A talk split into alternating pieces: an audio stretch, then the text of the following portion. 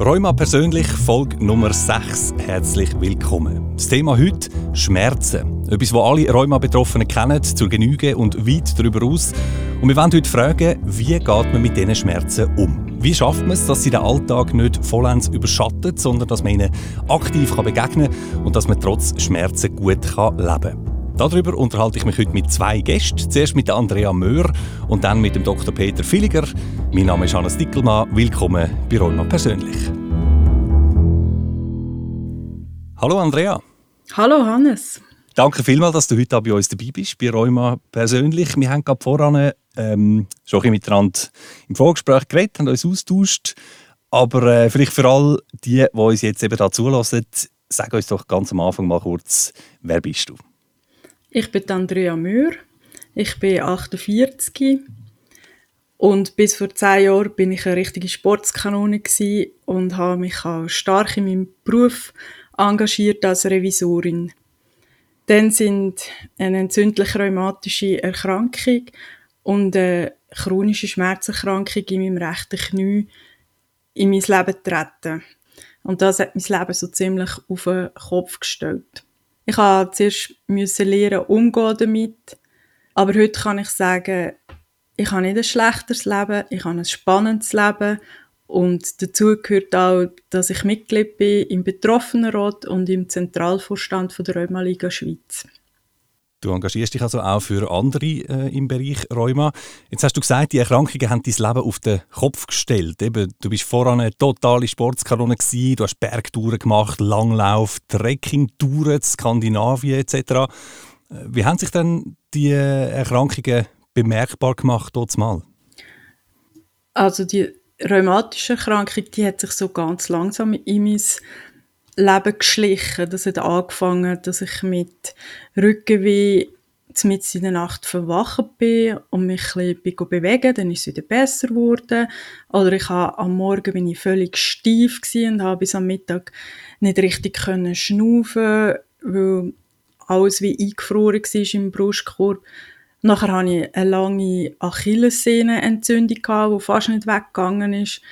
Dann sind Aften im Maul dazugekommen, in der Nase. Und das alles, das hat mich nicht einmal zum Doktor geschickt, weil irgendwie ist es immer wieder vorbeigegangen. Und ja, mhm. und ich habe gedacht, ja, wirst langsam älter.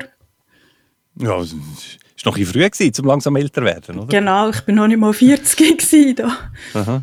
Und dann haben die Töchter dich dann mal darauf angesprochen und gesagt, äh, Frau Möhr, da müssen wir vielleicht einmal noch, andre, noch anders anschauen. Ja, es ist dann noch ein kleiner Unfall dazwischen gekommen. Ich habe mir auf einer Trekkingtour in Schweden mein Knie vertreibt und auch dann bin ich nicht sofort zum Doktor gegangen. Ich habe dann noch ein bisschen gewartet, bis es richtig weh hat. Und dann ist dann aber die Diagnose schnell gestellt worden. Ich hatte einen Meniskusriss. Gehabt. Dann hat man dann operiert, dann hat es nicht heilen Dann hat man es noch einmal operiert und das Knie ist wieder angeschwollen nach dieser Operation und wir jetzt mehrmals müssen ähm, punktieren, also Wasser daraus nehmen. Und irgendwann hat mein Orthopäd gefunden, da stimmt etwas überhaupt nicht und hat mich zu einem Rheumatolog verwiesen. Ich habe also gefunden, Rheumatolog, was ist das? Ich bin doch gar noch nicht so alt. Ja, mhm. ich war ziemlich ähm, ja, schockiert gewesen, wo, wo einer das jetzt nur so führen. Ja, und der hat dann äh, Spondyloarthritis diagnostiziert. Genau. Dank dem, dass ich eben so lange gewartet habe, sind dann halt die Röntgenbilder, die MRI-Bilder ziemlich klar gewesen. Ich habe wirklich schon äh, Verknöcherungen und Entzündungen, die sich darauf gezeigt haben. Und so ist die Diagnose dann innerhalb von 14 Tagen gestellt worden. Und du hast gesagt, das hat dann dein Leben ziemlich auf den Kopf gestellt. Ja, die Rheumadiagnose, die hat mich wirklich schon ein bisschen aus der Bahn geschossen, weil ich habe gewusst, es ist eine chronische Krankheit, also ja, wenn man die mal diagnostiziert bekommen dann wird man sie nicht mehr los. Und ich habe nicht gewusst, wie jetzt das weitergeht in meinem Leben. Ich habe schon ein halbes Jahr lang praktisch keinen Sport mehr gemacht. Ich konnte nicht mehr richtig arbeiten. Und ja, das hat mich dann ziemlich belastet. Und trotzdem habe ich von dir mehrfach gelesen, auch in, Interviews oder im Blog und so, Äh, aufgeben ist keine Option. Das äh, kann man von dir mehrfach so nachlesen. Du hast nämlich eben unter anderem angefangen, einen Blog zu schreiben. Der ist dann auch als Buch rausgekommen. Und der Titel davon, den möchte ich schnell nennen. Ich finde den nämlich sehr vielsagend, ähm, weil er eben irgendwie trotz allem witzig ist und lustvoll. Nämlich heißt das die Krückenhüpferin. Genau. Ja, Andrea, dann würde ich vorschlagen, wir, wir hüpfen mal in die Sendung miteinander. Ist das gut? Das ist gut.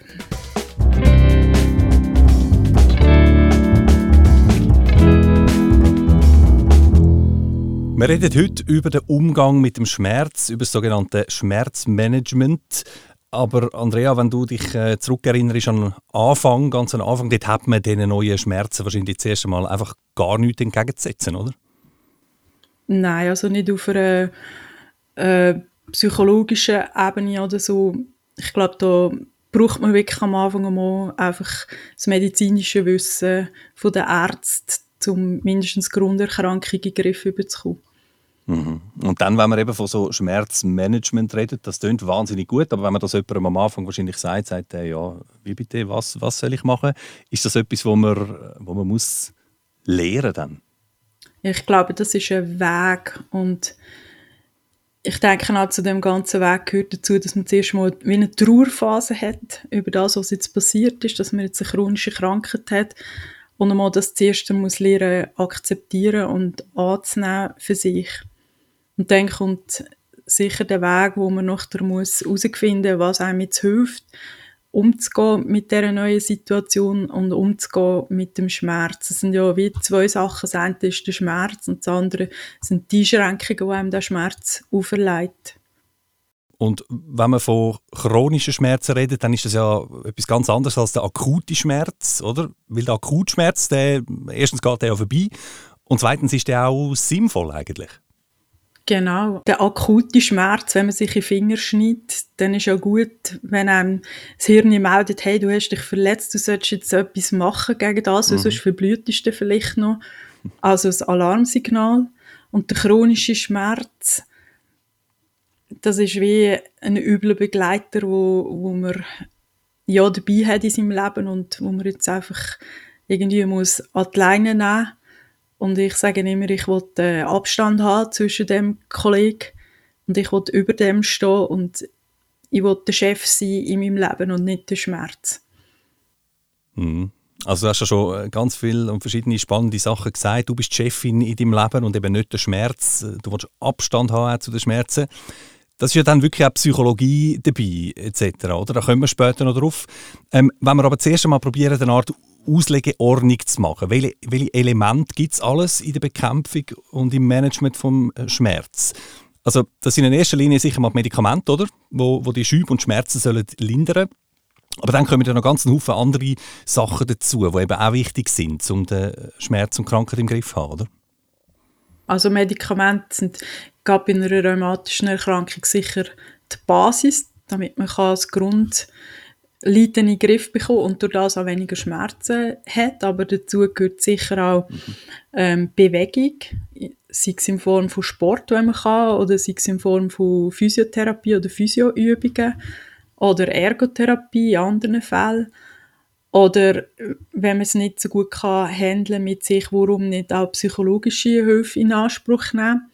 Oder was ich auch ganz wichtig finde, ist, ähm, dass man seine Krankheit kennenlernt, dass man vielleicht einen Kurs besucht für eine Patientenschulung und so auch seine Krankheit besser kann verstehen Krankheit besser verstehen und äh, dann muss man sich all die verschiedenen Ansatzpunkte und Möglichkeiten, die du jetzt äh, genannt hast, die muss man sich jetzt erstmal aneignen, oder? Also das, das Schmerzmanagement, eben, das muss man lernen.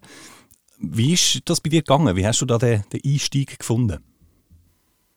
Bei mir hat es angefangen, dass ich mich über Bücher habe, über Krankheit informieren oder mich habe informieren oder auch über Erfahrungen von anderen Patienten und nachher sind eigentlich die verschiedenen Puzzleteile noch, noch, noch zusammengekommen zu einem Ganzen, wo nachher für mich eigentlich dazu geführt hat, dass ich heute kann sagen kann, ja, ich habe ein gutes Leben, auch wenn ich jetzt mit Handicaps und Schmerzen unterwegs bin. Also es klingt noch viel, was du dir selber angeeignet hast, aber natürlich ähm, kann man sich auch bei den Ärztinnen und Ärzten und, und Fachpersonen viel abholen, oder? Das hat es bei dir sicher auch gegeben. Ja, ich hatte das Glück gehabt, dass ich ähm, etwa fünf Jahre nach der Rheumadiagnose und ganz am Anfang von der Diagnose von der zweiten Schmerzerkrankung in eine ambulante Reha können, sogenannte multidisziplinäre Rehabilitation. Und dort sind natürlich auch die verschiedenen ähm, Teile, die verschiedenen Methoden ähm, angeboten worden. Und dort konnte ich schon viel lernen, auch wie ein Schmerz funktioniert, was ein Schmerz überhaupt bedeutet. Und die verschiedenen Therapieformen, bis eben auch äh, de, zu den ersten Anstößen, ja, dass ich auch meine Einstellung zum Ganzen muss anpassen Die Einstellung anpassen, das hast du ähm, vorhin schon erwähnt, was für eine Rolle spielt das für dich? Also es, es gibt ja sehr viele Therapien und Möglichkeiten eben von außen. Du hast die vorhin aufgezählt, aber am Schluss liegt viel an einem selber. Ja, ich denke, äh, am Schluss ist es ja das eigene Leben und der Arzt und der Therapeut, die können sehr viel helfen und Inputs geben, aber am Schluss ist es mein Leben und ich bin ja verantwortlich, wenn ich mein Leben gestalte. Das mache ich ja auch, bevor dass mich irgendeine schwere chronische Erkrankung erreicht. Dann tue ich ja auch über mein Leben selber entscheiden und manage mein Leben. Also es kommt einfach etwas dazu, wo, wo man sich nicht selber ausgesucht hat, aber wo man auch kann nutzen kann, um halt andere Aspekte in sein Leben zu bringen. Mhm. Heißt das, also andere Aspekte, sich einfach explizit dann auf Sachen konzentrieren neben der Krankheit, ähm, wo eben nichts zu tun haben mit Schmerz und mit Krankheit, Sachen, die möglich sind und die einem gut tun. Ist das, ist das wichtig für dich? Unbedingt. Also ich finde auch gerade, wenn man ziemlich viel Energie verbraucht für etwas, wo man eigentlich ähm, ja, sich nicht ausgesucht hat, wo, wo unfreiwillig ins Leben ist, braucht man unbedingt auch Inseln jeden Tag, wo einem Energie geben können. Und dort äh, probiere ich einfach meinen Tag auch so zu gestalten, dass nicht nur immer Energie verbrauchen auf dem Plan steht, sondern auch Energie tanken auf dem Plan steht. Zum Beispiel einfach eine Zeit, wo ich halt mal auf dem Sofa bin und Musik hören oder ein Buch lesen oder mal eine halbe Stunde zeichnen und auch ganz, was ganz wichtig ist, dass man konsequent zum Beispiel seine Physiotherapieübungen macht, dass man das Körperliche ähm, wirklich aufpflegt. Genau, also sicher seine Übungen machen etc., aber du hast jetzt auch Musik hören genannt oder Zeichnen oder ein Buch lesen. Sind denn diese Sachen einfach gut für die Psyche, sage jetzt mal, für den Ausgleich? Oder können diese Sachen, eben das Buch lesen, Zeichnen, dir helfen, ganz handfest, sage ich mal, bezüglich der Schmerzen? Ja, das hilft mir auf jeden Fall. Das hilft mir, das Schmerz, den Schmerzlevel zu regulieren. Es gibt mir aber auch Kraft, dass ich noch wieder mag, vielleicht arbeiten oder etwas für meine Ehrenämter zu machen oder was auch immer. Aber wahrscheinlich funktioniert das dann auch mal besser und einmal schlechter, oder? Also, also völlig im Griff hat man es wahrscheinlich auch nicht zu jeder Zeit. Nein, auf jeden Fall nicht. Also, und es ist auch nicht jeden Tag so, dass ich jetzt kann sagen ja, ich stehe total über dieser Sache und ich habe das total im Griff. Das ist überhaupt nicht so. Also ich habe Alltage, die schwieriger sind und wo ich äh, muss kämpfen und mir bewusst überlegen, was mache ich jetzt, um meine miese Stimmung äh, zu verbessern. Ja, aber du hast dir dann die Instrumente und Tools äh, angeeignet, die du zur Hand hast und mindestens kannst probieren. Ich finde, das klingt auch sehr strukturiert, wenn, wir dir da, äh, wenn du da so erzählst.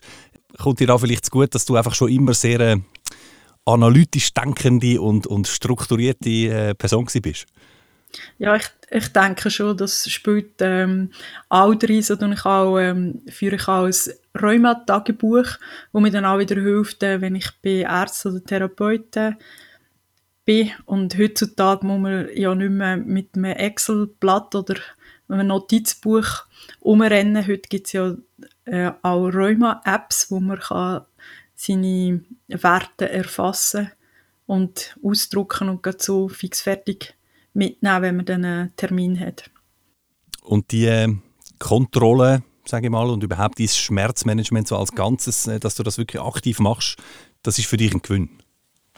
Auf jeden Fall. Und es ist ein Gewinn auf ähm, verschiedenen Ebenen. Also auf der einen Seite denke ich, kann ich meine Krankheit so gut wie möglich kontrollieren damit, mit dieser Disziplin auch.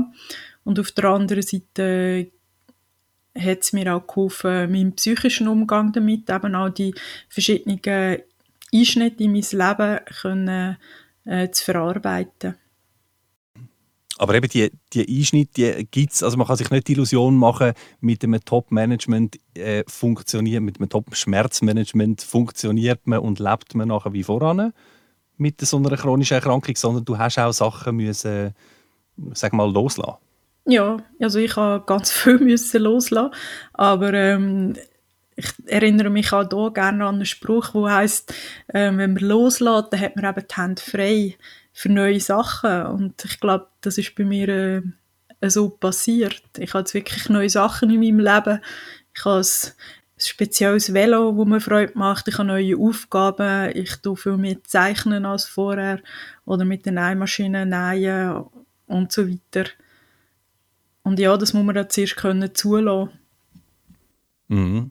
Du hast das offenbar können zulassen und äh, scheinst da wirklich einen guten Umgang gefunden zu haben. Vielleicht zum Schluss jetzt aber schon noch die Frage, wenn jetzt jemand zulässt und sagt, ja wow, also äh, ich habe das noch lange nicht so im Griff wie die Frau, die da erzählt. Ähm, natürlich wollen wir vorsichtig sein mit so pauschalen Ratschlägen etc. Aber gibt es vielleicht doch ein paar Punkte, wo du da könntest oder willst mitgeben? So eine Art Mindset. Mhm. Also vielleicht kann man sich mal zurücklehnen und überlegen, was man alles kann, trotz seinem Schmerz oder vielleicht sogar erreicht hat, trotz seiner schweren Erkrankung. Und das andere ist, dass man sich wirklich Zeit nimmt für sich, einfach zu regenerieren, sein Training zu machen oder sich auch mal mit einer Beschäftigung abzulenken. So kann man sicher schon eine gewisse Distanz zu seinem Schmerz bekommen. Oder sich auch mal mit jemandem austauschen, der einem gut versteht, der auch Rheuma hat. Oder sich vielleicht in einer Rheuma-Liga im Kanton zu engagieren oder eine Selbsthilfegruppe äh, aufzusuchen. Ich habe auch schon wunderbare Tipps können bekommen von Internet-Selbsthilfegruppen. Das gibt einem manchmal auch das Gefühl, ich bin nicht alleine, der mit dem kämpft. Es hat noch andere nicht alleine kämpfen und ähm, auch, wenn immer möglich, einmal einen, einen anderen Fokus setzen, sagst du, oder? Ganz genau, das finde ich, ist die wichtigste Message, dass man seinen Fokus wegnimmt auf seine Erkrankung, auf seine Einschränkung, auf seinen Schmerz, sondern eben schaut, was man kann machen, was man, wie man kann leben und wie man das beste Leben kann daraus machen. Andrea, Danke vielmals für die Ausführungen und für das Gespräch. Super wichtig natürlich, dass äh, so Erfahrungen auch weitergegeben werden. Wir sind am Ende von dem ersten Teil angelangt, aber äh, bevor wir rübergehen zum nächsten Gast, sag uns doch noch schnell, wie man deinen Blog findet. Dort gibt es ja auch noch sehr viel Lesenswertes von dir zum Thema. Wie, wie und wo findet man den? Also den Blog findet man unter rheumaleben.blogspot.ch und wenn das zu kompliziert ist, dann kann man mit Google mal Krückenhüpferin eingeben und dann findet man mich auch. Die Krückenhüpferin. Die Andrea Möhr ist das gewesen, Zentralvorstandsmitglied von der Rheuma Liga Schweiz und auch Mitglied im Betroffenenrat. Andrea, danke vielmals nochmal, dass du heute dabei bist. Bitte gern.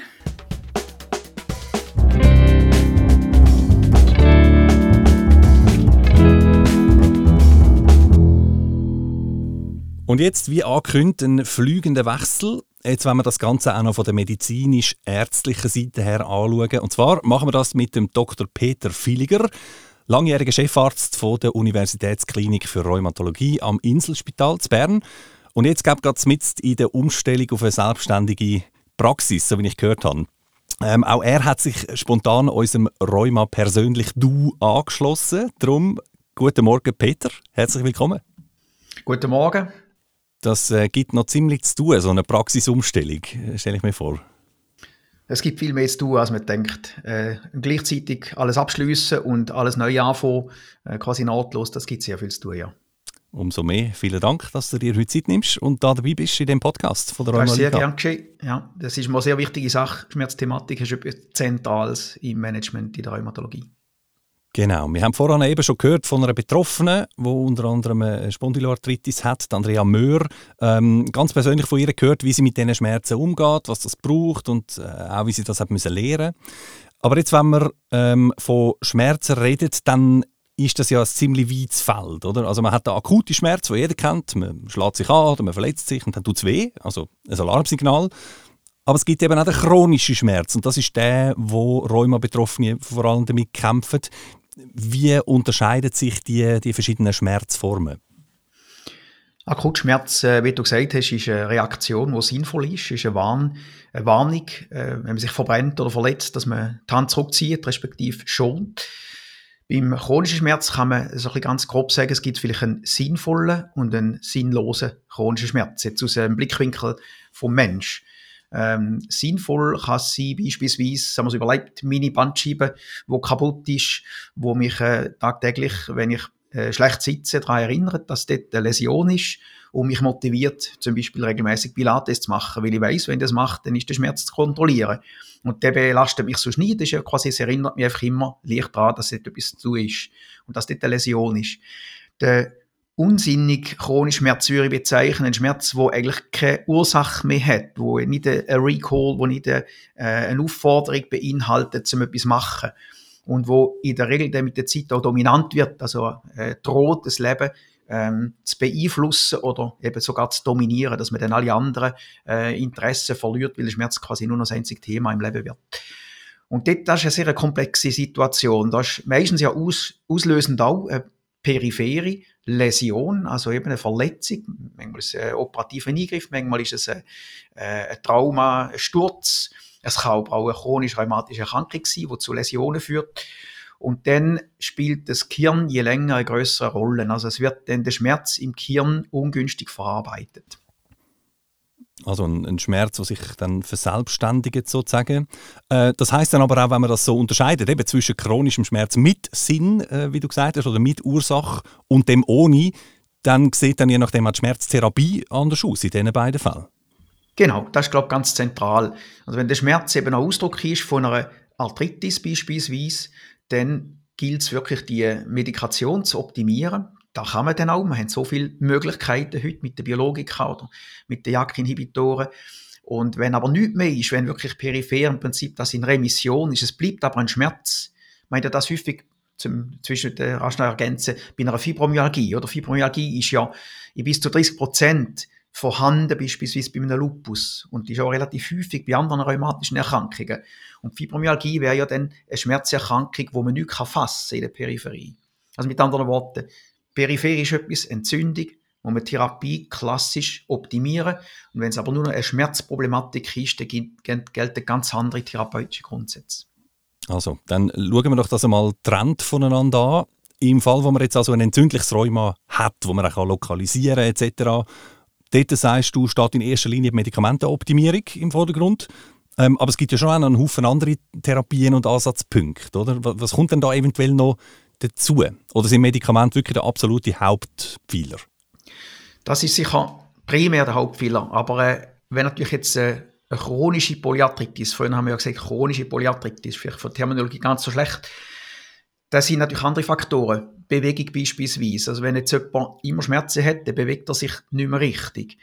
Das heißt, der kommt Physiotherapie ins Spiel, dass man die Bewegung wieder optimiert, dass man Kraft wieder optimiert, dass man auch wieder Potenzial aufbaut, für wenn wieder mal ein Schub kommt. Das ist ganz entscheidend. Dann Arbeitsplatzthematik und Ergotherapie Spiel. Und wenn man es nicht ambulant kann lösen, dann kommt natürlich eine formelle Rehabilitation ins Spiel. Das ist ganz wichtig. Da kommen die multimodalen Ansätze äh, wo ganz eine große Rolle spielen. Auch mentale Techniken, Psychologie, mentale Techniken für Schmerzdistanzierung, äh, Entspannungstechniken, ähm, die ganze Palette von mental bis zur äh, Selbsthypnose. Das sind sicher alles Elemente, die eine große Rolle spielen. Also ein grosser Strauß von Möglichkeiten und Ansatzpunkten, die man da hat. Ähm, so ein zum Management da davon kommen wir nachher nochmal zurück. Jetzt aber noch, wenn wir von dem zweiten Fall reden, vom Schmerz, der sich verselbstständigt hat sozusagen. Dort spielt ja dann nicht mehr der Körper die Hauptrolle, sondern du hast gesagt, eben immer mehr das Hirn eigentlich. Ähm, was kann man denn da machen?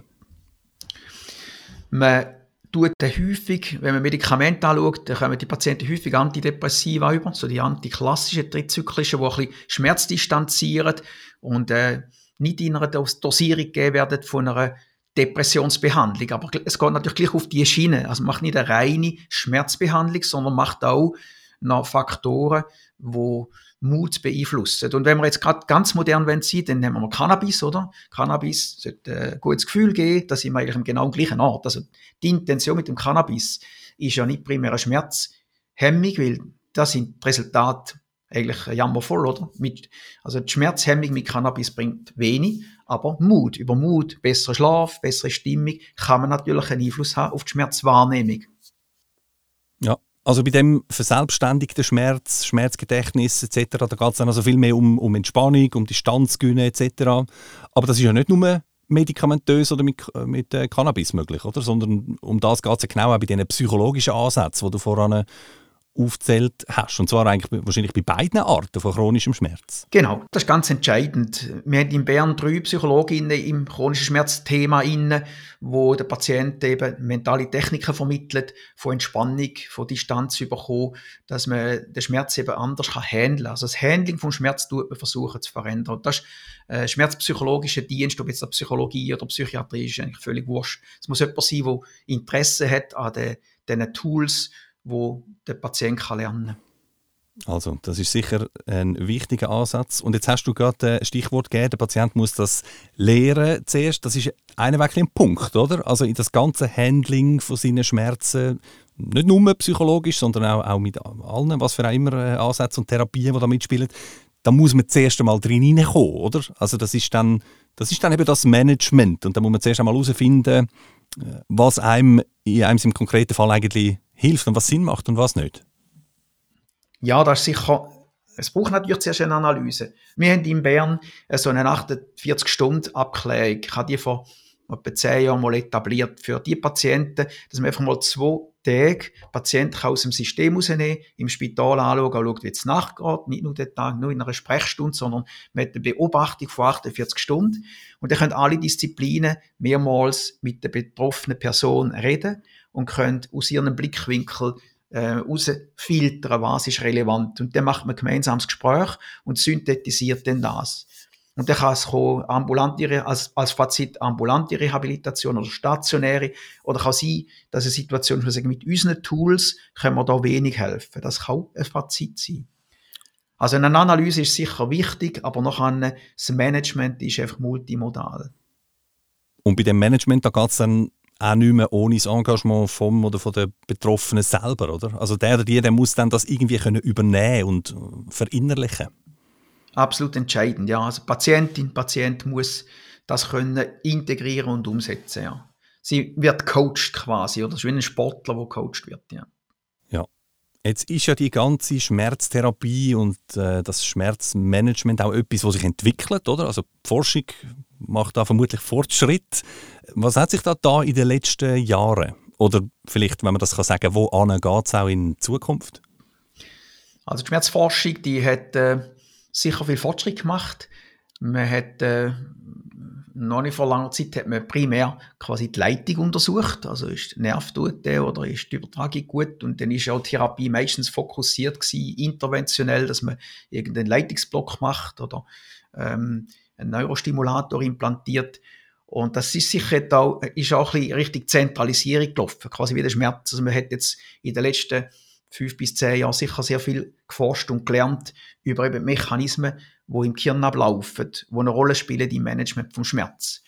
Was natürlich jetzt immer noch fehlt, sind gezielte Interventionen dort. Wir haben mit den Medikamenten, die wir haben, haben wir immer noch relativ grobe Interventionen. Wenn das vergleicht mit den Möglichkeiten, Polyarthritis äh, zu behandeln, die somatische Erkrankung, haben wir Biologika, wo wir ganz gezielt intervenieren können. Das haben wir beim Schmerz im Gehirn noch nicht. Das ist zu komplex, zu interaktiv und äh, ja, da verstehen wir eigentlich noch zu wenig. Wir wissen, welche Areale Rolle spielen, welche wenn äh, zum Zug kommen, äh, was sind für Faktoren, die es verstärken, verschlechtern, aber wirklich kurieren oder eliminieren, gezielt, das ist heute noch nicht möglich. Mhm, aber für sich gibt es ja, glaube ich, schon. Ähm, gibt es da schon irgendwelche hoffnungsvolle Ansätze in diesem Bereich? Also man, man sieht das Beispiel, äh, die Schwierigkeit von der die Schwierigkeit von der Forschung in dem Thema sieht man an einem Molekül, wo man jetzt getestet hat, wo man einfach die periphere Wahrnehmung von Schmerz eliminiert. Also eine Antikörperbehandlung und dann kann man das eliminieren. Und da hat man jetzt sehr eindrücklich gesehen, dass man mit dem zwar den chronischen Schmerz kann, ähm, beeinflussen kann, aber es fehlt dann auch der Akut. Also es verliert, man verliert dann den Feedback, wo wichtig ist.